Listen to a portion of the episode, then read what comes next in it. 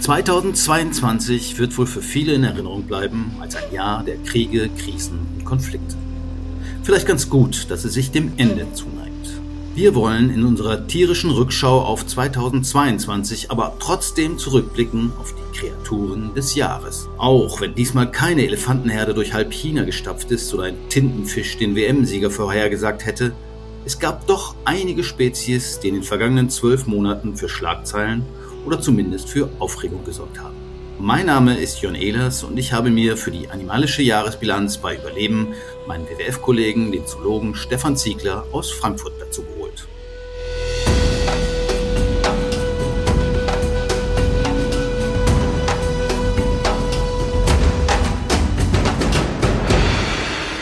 Herzlich willkommen, Stefan. Hallo Jörn. Hallo Stefan bei so Jahresrückblicken guckt man ja immer auch auf die Toten des Jahres. Deshalb würde ich jetzt nicht erst auf den Januar gucken, sondern für mich war der Tote des Jahres Brad Pitt. Äh, also Brad Pitt war ein Puma, ein Puma in Los Angeles, der in vor wenigen Tagen eingeschläfert wurde. Er lebte einsam und allein in einem ja, an ein Wäldchen bei Los Angeles und war äh, viel bewundert, weil er zuletzt vor zehn Jahren irgendwann mal unter dem Schriftzug von Hollywood fotografiert worden ist. Was ist für dich der Tote des Jahres? Ich fand tatsächlich, äh, ich glaube, es war im Sommer irgendwann, ne, da hatten wir in der Seine-Mündung, immerhin bis 60 Kilometer, ist, ist so ein Orca flussaufwärts geschwommen. Bis Paris hat es nicht ganz geschafft, aber ich glaube, ein Viertel des Weges, es war ein Weibchen, ein Orca-Weibchen, äh, hat sie es geschafft äh, tatsächlich. Und dann ist sie aber auch äh, eingeschläfert worden. Also irgendwie äh, gibt's die Stars des Jahres sind irgendwie alle eingeschläfert worden, habe ich den Eindruck. Also nicht nur äh, der Puma in Los Angeles, gut, der war schon alt und man hat ihm sozusagen äh, Leiden ersparen wollen. Ähnlich war es ja auch in der Seine. Äh, wenn man aber über tote Tiere und vor allen Dingen eingeschläferte Tiere spricht, dann fällt mir auch noch das Walross Freya ein. Im August tauchte tatsächlich das Walross Freya vor der norwegischen Hauptstadt Oslo immer wieder auf und belustigte und unterhielt die Leute, aber stürzte sich auch immer gerne auf kleinere Boote. Die fanden das nicht so lustig und irgendwann haben die Behörden entschieden, das 600 Kilogramm schwere Tier einzuschläfern. Wie siehst du das? War das nötig? Ja, Gefahr für, für Leben sozusagen, weil die hat viele Touristen oder auch Norweger selbst, die sich dann irgendwie zu nah an das Tier herangetraut haben. Und naja, 600 Kilogramm ist halt auch kein Pappenstiel. Und da hat man wahrscheinlich dann tatsächlich hier die Reißleine gezogen. Ja, traurig auf alle Fälle. Auf der anderen Seite, Freier, normalerweise ist sie ja oben in den arktischen Gewässern kommen, äh, kommen Walrosse vor. Ähm, da war sie ein bisschen sehr weit im Süden. Ähm, ob das Tier gesund war, weiß ich auch nicht. Aber ja, traurig ist sowas immer, wenn sie dann eben eingeschläfert Ja, und es zeigt natürlich auch, dass irgendwie das Zusammenleben zwischen Mensch und Natur oft nicht funktioniert, anders als bei dem Puma. Ich meine, der hat sich ja auch äh, in die Nähe von Los Angeles verirrt gehabt in einen Park. Aber da fanden die Leute es ja ganz toll, am Ende haben sie ihn eingefangen, weil er offenbar schon relativ schlapp war und nichts mehr ordentlich zu fressen gefangen hat, außer die Chihuahuas von den anwohnenden Reichen und Schönen, also was letztendlich der Grund wahrscheinlich auch war, warum sie ihn eingefangen, untersucht und letztlich eingeschläfert haben. Mein Pumas kommen ja doch immer wieder, auch in Nordamerika kommt das, weil die oft auch in den, ja, in den Vorstädten irgendwie umherstreifen, immer mal wieder, also kommt es da zu Angriffen auch auf, auf Jogger beziehungsweise auf die Hunde von den Joggern. Äh, aber der Brad Pitt scheint sich da wirklich, äh, scheint den gebührenden Abstand zu den Menschen eingehalten zu haben, konnte deshalb dort auch so lange überleben. Äh, also Brad Pitt wurde er genannt, weil er so schön und so einsam war. Tragische Geschichte, die äh, im Dezember zu Ende gegangen ist. Aber gehen wir doch mal zurück auf die anderen tierischen Protagonisten des Jahres. Ich fange mal im Januar an. Mein Tier des Januars war der Hirschkäfer. Äh, hab ich, bin ich drauf gestoßen. In Argentinien gab es eine Hirschkäferplage. Da muss man dazu sagen, Argentinien ist im Januar ziemlich warm. Es war ungefähr 41 Grad und das hat offenbar dem Hirschkäfer auch ganz gut gefallen. Äh, der äh, hat sich massenhaft vermehrt und Abflüsse verstopft, ähnliches, ähnliche Geschichte. Hirschkäfer gibt's aber nicht nur in Argentinien, sondern auch in Deutschland. Ich habe auch mal einen auf meinem Komposthaufen gefunden und anscheinend gibt's den auch mal wieder öfter, weil die Leute in ihren Gärten äh, ja dann doch mal ein bisschen Wildnis zulassen und auch Lebensraum für solche Käfer bieten. Also mein Tier des Januars ist äh, der Tequila-Kerpling. Das ist nämlich auch eine schöne Geschichte, die auch mal wieder so ein bisschen die Aufgabe von Zoos in den Mittelpunkt ähm, stellt, weil dieses, dieser kleine Fisch, der wird irgendwie acht bis zehn Zentimeter nur groß, lebt nur in einem Flusssystem in Mexiko, Er war tatsächlich äh, kurze Jahre nachdem er wissenschaftlich beschrieben wurde, das war 1998, wurde er wissenschaftlich beschrieben, dann fünf Jahre später war er schon ausgestorben in diesem Gewässer dort, wahrscheinlich eben Verschmutzung, aber eben auch andere invasive Fischarten, die dort ausgesetzt wurden. Ähm, aber es gab ihn in Zoos und dann wurde damals tatsächlich auch ein Erhaltungszuchtprogramm für diese Fische ähm, ähm, gegründet und ja, tatsächlich gibt es mittlerweile wohl 10.000 wieder und da wurden eben ein paar auch ausgesetzt wieder in diesen Fluss. Ja, okay, von dem hatte ich noch nicht gehört. Hat auf jeden Fall einen schönen Namen. Wieso heißt der Tequila-Kerfling? Weißt du das zufällig? Ja, ich glaube, das ist aufgrund eines Vulkans, der da in der Nähe irgendwie äh, so ein Schichtvulkan, nach dem hat der wohl ähm, den Namen. Gut, Januar, dann kommen wir zum Februar. Ende Januar begann das Jahr des Tigers. Begann das Jahr des Tigers, genau. Am 1. Februar war das chinesische sozusagen Tierkreiszeichen. Wie geht's dem Tiger? Ja, dem Tiger geht es, äh, machen wir einen kleinen Rückblick. Also vor zwölf Jahren das chinesische Tierkreiszeichen hat ja sozusagen auch ähm, äh, zwölf, äh, zwölf Tiere. Ähm, und 2010 hatten sich ja auf einer ja, doch besonderen Konferenz, damals noch in St.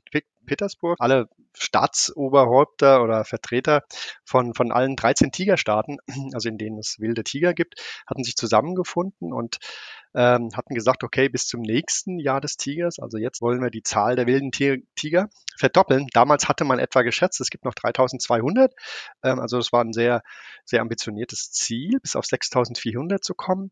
Die aktuellen Zahlen gibt es noch nicht von allen dieser Länder. Wir wissen aber, dass in, in Nepal und in, äh, in Indien hat man dieses Ziel tatsächlich erreicht. Also da haben sich die Tigerzahlen sozusagen mehr als verdoppelt. Zum Beispiel in Nepal, da hatte man damals, ähm, 2010, hatte man so um die 120 Tiere gezählt. Mittlerweile sind es wohl an die 360 wilde Tiger, die wieder durch die Schutzgebiete in Nepal durchstreifen. Also ein schönes Beispiel, ähm, wie gesagt, ein bisschen schade ist, dass eben viele andere Länder diese, diese offiziellen Tigerzahlen noch nicht liefert, geliefert haben. Ähm, einige wollen das noch machen.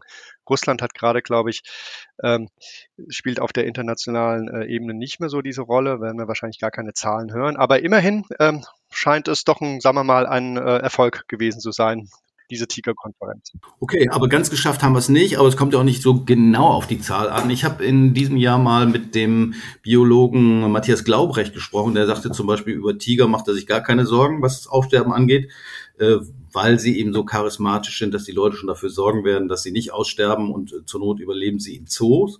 Dazu passt auch die Meldung, dass die USA, auch eine positive Meldung, schärfere Regeln erlassen haben für die private Haltung von Großkatzen. Dazu muss man wissen, also wer Tiger King geschaut hat, diese Serie über den schrägen Privatzoo in den USA, dass in den USA mehr Tiger leben in Gefangenschaft, in privaten Gehegen als in freier Wildbahn. Das ist wohl immer noch so.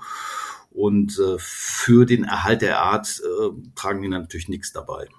Ich glaube, alleine in Texas soll, soll es in privater Haltung mehr Tiger geben als tatsächlich draußen im, im Freiland. Wahnsinn. Zurück zum März. Das Bundesamt für Naturschutz hat äh, eine bundesweite rote Liste der wirbellosen Tiere, also Insekten, Tausendfüßler, Schnecken und sowas, äh, vorgestellt. Demnach sind in Deutschland fast 30 Prozent in ihrem Bestand gefährdet. Ich habe jetzt auch irgendwie gestern noch einen Artikel gelesen, dass der Regenwurm tatsächlich auch äh, stark zurückgeht. Ich weiß nicht, wo, ob überall oder nur tendenziell.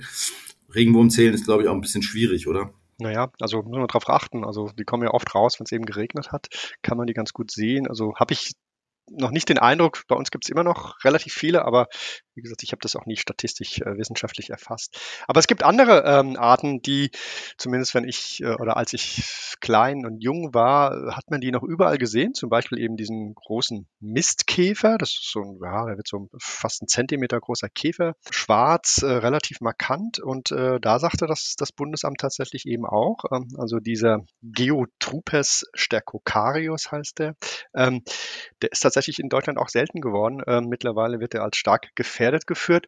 Und das Entscheidende ist, man weiß nicht, äh, an, an was es liegt. Ne? Also da ist wirklich die Bedrohung noch nicht wirklich eindeutig geklärt. Okay, wo wir bei Käfern und anderen Gekräuch sind, vielleicht auch das Tier für den Monat April. Ich äh, habe mich für die Nosferatu-Spinne entschieden. Nosferatu-Stimme macht da so ein bisschen Schlagzeilen im Frühling schon, weil das Tier ist ungefähr fünf Zentimeter groß, also wird so ziemlich groß und kann auch beißen. Äh, hast du schon mal eine gesehen? Also mir war die noch äh, bislang fremd. Absolut, ich habe tatsächlich eine gesehen, die ist ja ein wärmeliebendes und ich bin ja hier in der Nähe von Frankfurt, also insofern sind wir im Rhein-Main-Gebiet, ist es wahrscheinlich ein bisschen wärmer als bei euch oben in Berlin. Und ähm, da kommt die einem schon mal oder das, das häufiger äh, zu Gesicht. Ähm, ist total spannend, ne, weil es halt auch ein, ein, ein Lauerjäger ist. Ähm, also die fällt sozusagen äh, ihre Opfer an. Äh, ich fand auch den Namen halt ganz spannend, Nosferatu-Spinne. Da hatte ich nochmal geguckt, es gab in den 20er Jahren einen Film Nosferatu und ähm, da hatte man wohl gesagt, es ging da um einen, diesen Graf Orlok, ein Vampir und der würde eben nicht so ähnlich aussehen wie diese Spinne. Ich meine, alle Spinnen saugen ja sozusagen ihre, ihre, ihre Opfer aus. Die Biologen sagen extra intestinale Verdauung, das heißt, die geben die, diese Giftinjektion in diese Beutetiere rein und dann lassen sie die Enzyme wirken und wenn sie dann eben gut vorverdaut sind, wird es wieder aufgesaugt. Also hat es durchaus was mit Vampiren zu tun. Aber diese Spinne macht, macht, äh, ja, äh, macht die Runde sozusagen. Ne? Und äh, ich glaube, der Name ist da wahrscheinlich eben auch der Treiber, warum das die Medien so auf, aufnehmen. Gut, wobei die Spinnen heißen ja alle, äh, haben ja alle ganz schöne, oder viele haben ganz schöne Namen. Zum Beispiel die Spinne des Jahres äh, heißt Trommelwolf, hatte ich auch noch nie gehört. Aber nochmal äh, zurück zur Nosferatu-Spinne, die ist ja dann auch wohl ein Gewinner der Klimakrise, weil es irgendwie wärmer wird, äh, Absolut, kommt die aus dem Mittelmeerraum hierher. Okay, neue oder wieder auftauchende Tiere gibt's auch in größerer Form. Eins davon ist der Wiesent, hat nichts mit Enten zu tun, sondern ist ein Wildrind, ein Bison, äh, der war fast ausgestorben. Ich glaube, in äh, Europa gab es noch zwölf Exemplare oder sowas, nur in Gehegen. Inzwischen gibt's wieder eine ganze Menge. Und äh, für dich war der Wiesent das Tier des Monats Mai. Warum? Mhm. Ja, da sind wir jetzt sozusagen auch beim WWF. Der WWF hat, hat äh, schon vor einigen Jahren wirklich sich sehr aktiv in das äh, Wiederauswilderungsprogramm des Wiesentes ähm, eingebracht, äh, arbeitet da sehr intensiv mit diversen äh, Tiergärten und Zoos in Deutschland zusammen und äh, ein Kollege begleitet sozusagen, ich glaube mindestens zweimal im Jahr Flüge äh, von, von Frankfurt-Hahn werden dann immer äh, sechs, sieben Wiesente, meistens rüber in Richtung Kaukasus äh, geschafft. Also total spannendes Projekt. Ähm, und der Wiesern kommt zurück. Mittlerweile haben wir ja wieder 6.800 freilebende Tiere draußen. Also und wieder ein Beispiel für, äh, wie sinnvoll tatsächlich eben auch Zoos sind für Erhaltungszuchtprogramme. Gut, Aserbaidschan zum Beispiel, da ist ja ziemlich viel Platz, glaube ich, was so Wälder angeht und Lebensraum für den Wiesent. Es gibt auch in Deutschland wieder welche.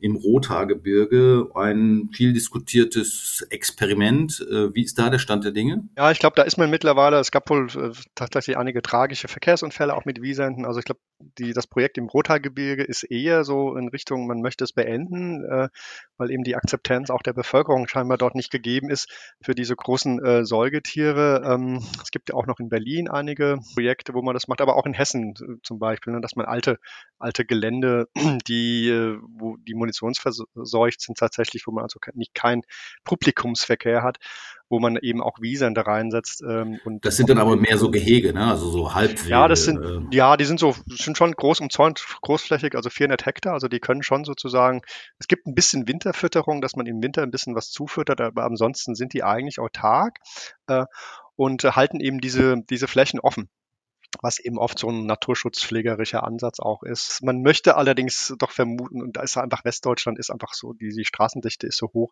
deshalb wird man hier wirklich wahrscheinlich auch mittelfristig diese Tiere doch immer in groß äh, umzäunten, großflächig umzäunten Gehegen auch halten können. Für den Juni habe ich mir aufgeschrieben, den Spixara, ein interessantes Tier, ein Papagei ausgestorben in freier Wildbahn. Eigentlich war er schon fast weg. Es gab nur noch ganz, ganz wenige Exemplare. Äh, ich glaube, äh, ist dann gelungen, die tatsächlich nachzuzüchten in Gefangenschaft. Und jetzt hat man die ersten Tiere in Brasilien tatsächlich, nicht im Amazonas, wieder ausgewildert. Ein großer Erfolg. Und das Interessante dabei ist, die Tiere kamen aus Brandenburg. Dort gab es oder gibt es ein Züchter, dem es tatsächlich gelungen ist, diese Tiere äh, wieder zu vermehren. Es kamen dann noch ein paar aus irgendwo aus Arabien dazu. Da gab es einen Scheich, der hatte auch noch ein paar. Und die hat man dann gekreuzt und über die Jahre so vermehrt, dass man jetzt tatsächlich nach ich weiß nicht wie viel Jahrzehnten die Tiere wieder ausgewildert hat. Und jetzt muss man mal schauen, ob die sich durchbeißen können in Brasilien. Der Spix-Ara sicherlich ein Gewinner aus dem Jahr 2022. Nicht zu verwechseln mit dem Hyazinth-Ara. Der ist auch relativ selten, aber auch relativ bekannt. Der ist so knallblau mit so gelben Federn, hat er glaube ich auch noch ein paar. Der Spix-Ara ist seltener und von daher bedrohter auch, aber ein bisschen unscheinbarer. Seine Federn gehen eher so ein bisschen ins Blau-Graue. Gut, Juni. Dann haben wir den den Juli, genau. Da gab es nämlich tatsächlich einige wieder das Coronavirus. Einige können es zwar nicht mehr hören, aber was ich im Juli ganz spannend fand, da gab es dann, dann nochmal zwei wissenschaftliche Studien, die rauskamen und die haben wirklich die These äh, oder die Annahme äh, untermauert, dass eben das Virus, das Coronavirus tatsächlich auf diesem Tiermarkt in der chinesischen Metropole da Wuhan ähm, äh, erstmals ähm, vorgekommen ist. Das heißt, so diese Vermutung, diese Mehr, naja, es kommt aus einem chinesischen Forschungslabor, scheint doch ein bisschen ad acta gelebt zu sein, ähm, weil man einfach gesehen hat, die haben sich das genau angeschaut oder genauer angeschaut, diese Forscher, und haben gesagt, naja, diese ersten äh, frühen Covid-19-Fälle sind tatsächlich in einem ganz bestimmten ähm, Bereich dieses, dieses relativ großen ähm, Marktes aufgetaucht unter den, äh, unter den Händlern. Und äh, in diesem Abschnitt des Marktes wurden vor allen Dingen eben auch lebende Tiere äh, verkauft. Also da ist scheinbar die, der Ursprung des, des, des Viruses scheint wirklich auf diesem Markt zu sein.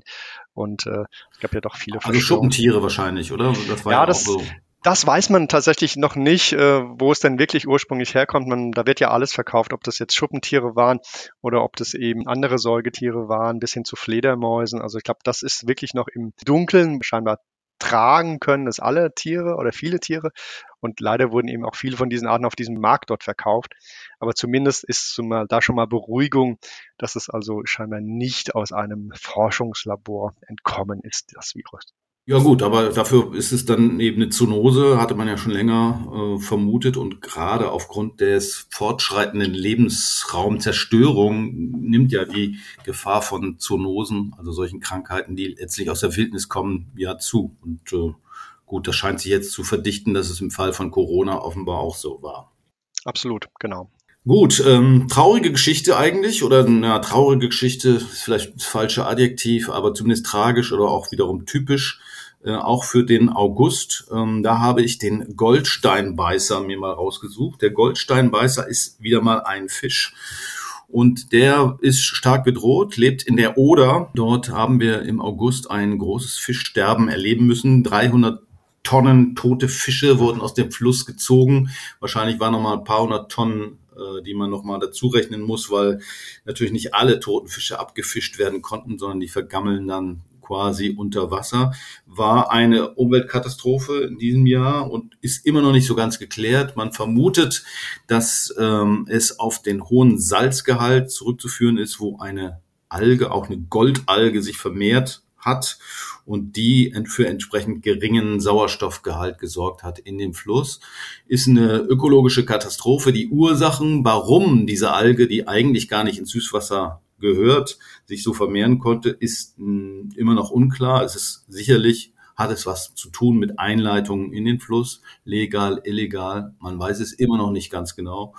Ist eigentlich ein relativ mh, hm, typischer Fall, wie, mit, wie wir mit unserer Natur umgehen und zeigt auch wiederum Handlungsbedarf an. Wir haben ja am Ende des Jahres gerade noch so die Kurve gekriegt auf der CBD-Konferenz, der Weltnaturkonferenz. Und eines der Ziele neben der Ausweisung von Naturschutzgebieten ist eben auch die Wiederherstellung von angeschlagenen Ökosystemen. Äh, und da wäre sicherlich bei der Oder einiges zu tun. Ich glaube auch eine Verkettung, ne? bei der Oder-Giftwelle eine Verkettung von Tatsachen einfach. Ne? Also Sommer, das heißt, die Flüsse haben sowieso schon äh, extrem niedrigen Wasserstand gehabt. Das heißt, die Salzfracht, die ja auch im, im Oberlauf ähm, der, der Oder gibt es ja auch Bergwerke. Das heißt, da läuft sowieso quasi eine Salzlauge die ganze Zeit rein, aber einfach durch die Verdünnung beziehungsweise durch das Niedrigwasser hat sich einfach diese Salzlauge nochmal sozusagen konzentriert.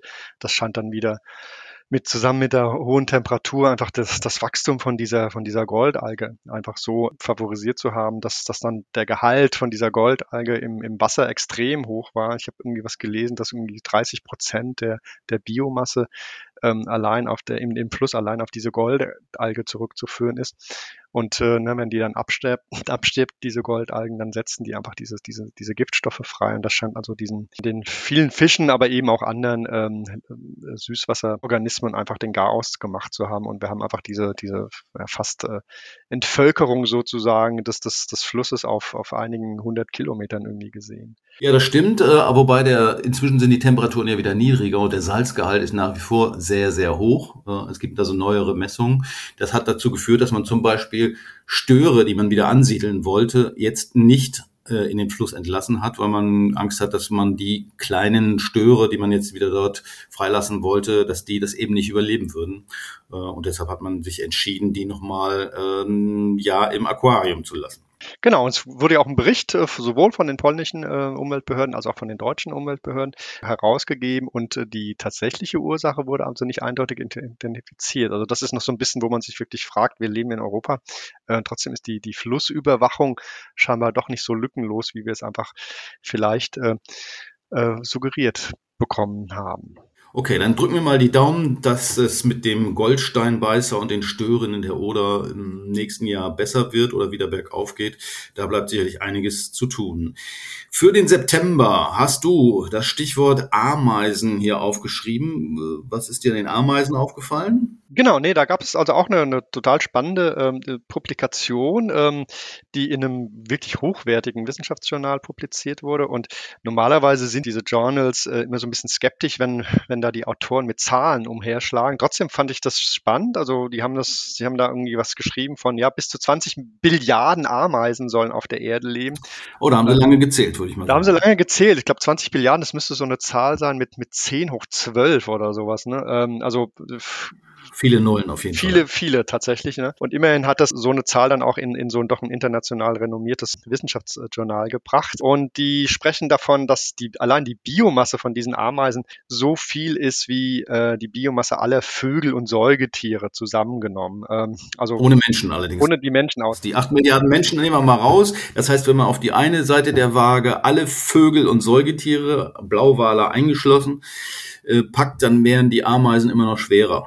Richtig? Genau, so ist es. Und die Ameisen sind ja doch ja so ein Ökosystem, wie sagt man, Architekt, die, die doch immer so ein bisschen, die sind zwar immer da und jemand, der irgendwie einen Garten hat oder vielleicht auch mal ein paar Platten äh, belegt, verlegt hat in seinem Garten, der kennt das. Ne? Also da sind im Sommer ist da wirklich, man hat immer, man fegt es weg, die Erde, und am nächsten Morgen ist es wieder alles voll. Also die bewegen unheimlich viel ähm, Boden, diese Ameisen.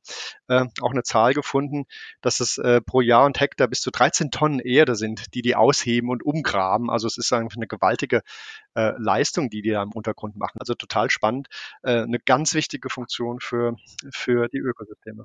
Gut.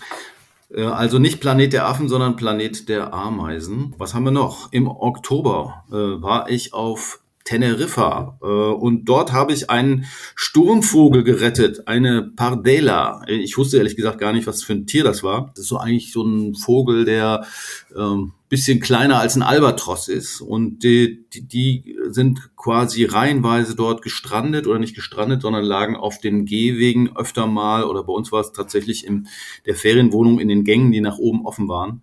Äh, und dann habe ich gedacht, hä, was ist denn das für ein Tier? Und dachte erst irgendwie, ja, was machst du denn jetzt damit? Aber weil ich ja beim WWF bin, dachte ich, muss jetzt den Vogel retten. Und es war offenbar nicht unüblich, weil ich habe den dann äh, mit einem Handtuch über den Kopf, also nicht bei mir, sondern bei dem Co-Vogel, das war relativ einfach, in Pap Pappkarton gepackt und den äh, zur örtlichen Polizeidienststelle gebracht. Dort wurde er dann von der Vogelwarte eingesammelt äh, und tatsächlich war bei denen, bei der Polizei dann, äh, offenbar standen da schon zwölf Kartons. Es waren also diverse Vögel, die dort gelandet waren und die meinten, es hätte damit zu tun, dass die die Orientierung verlieren aufgrund des Lichtes der Stadt dort. Wie siehst du das? Ist diese These mit der Lichtverschmutzung tatsächlich ähm, belastbar? Absolut. Also wir, wir, wir ist, ist wirklich auch ein Thema, äh, gerade bei äh, bei Zugvögeln, Mittel- und Langstreckenflieger, die ja oft vor allen Dingen dann eben nachts ziehen äh, und sich dann an, am Mond orientieren, beziehungsweise ne, an, an, der Küste hat man dann auch die Brandung, in der sich dann das, das, das Mondlicht reflektiert und das hat diesen,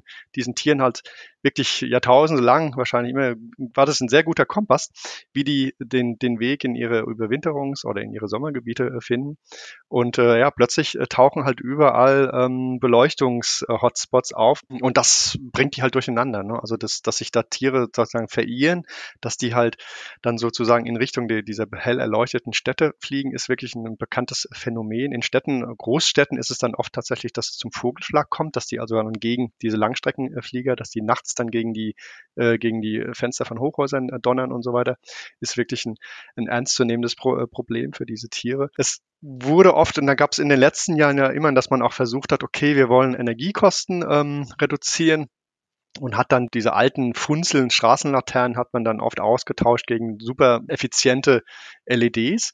Ähm, allerdings ist bei diesen LEDs dann oft sozusagen ein bestimmter äh, Farblichtanteil irgendwie extrem erhöht. Und das hat nochmals das Problem dieser, dieser Fehlorientierung einfach verstärkt. Es gibt aber auch mittlerweile total spannende Geschichten, dass man halt sagt, naja, braucht man wirklich äh, Straßenlaternen, die die ganze Nacht irgendwie durchballern oder kann man das nicht auch irgendwie anders regeln, ne? dass man die dann abdimmt und sobald eben über Bewegungsmelder, dass es dann wieder angeht oder sowas. Also macht man auch in Deutschland äh, in der Rhön und anderen äh, Gebieten tatsächlich einige, einige Versuche, ähm, um da dieses Thema ein bisschen, sagen wir, zu neutralisieren mit dieser Luft Lichtverschmutzung. Okay, Licht ist natürlich vor allen Dingen auch ein Problem für Insekten. Also für Mücken nicht, habe ich gelernt. Die gehen nicht nach, äh, nach dem Licht, aber äh, Motten oder Schmetterlinge teilweise schon. Bei dem Sturmvogel, äh, ich weiß nicht, war das vielleicht auch Jungtiere, die irgendwie das noch nicht so richtig geschnallt haben? Ja, also wir kennen das von vielen äh, Jungtieren, die auch die, diese Zugrouten noch nicht wirklich äh, so, so, so gut kennen. Also es ist ja immer so eine Kombination an, an, an Lichtkompass, aber eben auch Landmarken sind ganz oft charakteristisch für diese Tiere. Das heißt, die, die legen sich so eine innerliche Landkarte an. Und bei Jungvögeln ist das halt oft natürlich, weil sie ja diesen Zug das erste Mal machen, dann auch noch nicht so ausgeprägt. Mhm, okay. Gut, also hoffen wir mal, dass es dem äh, Sturmvogel jetzt wieder besser geht und er seinen Weg wieder gefunden hat mit seinen anderen Kumpels, äh, die sich da so ein bisschen verflogen hatten, offenbar.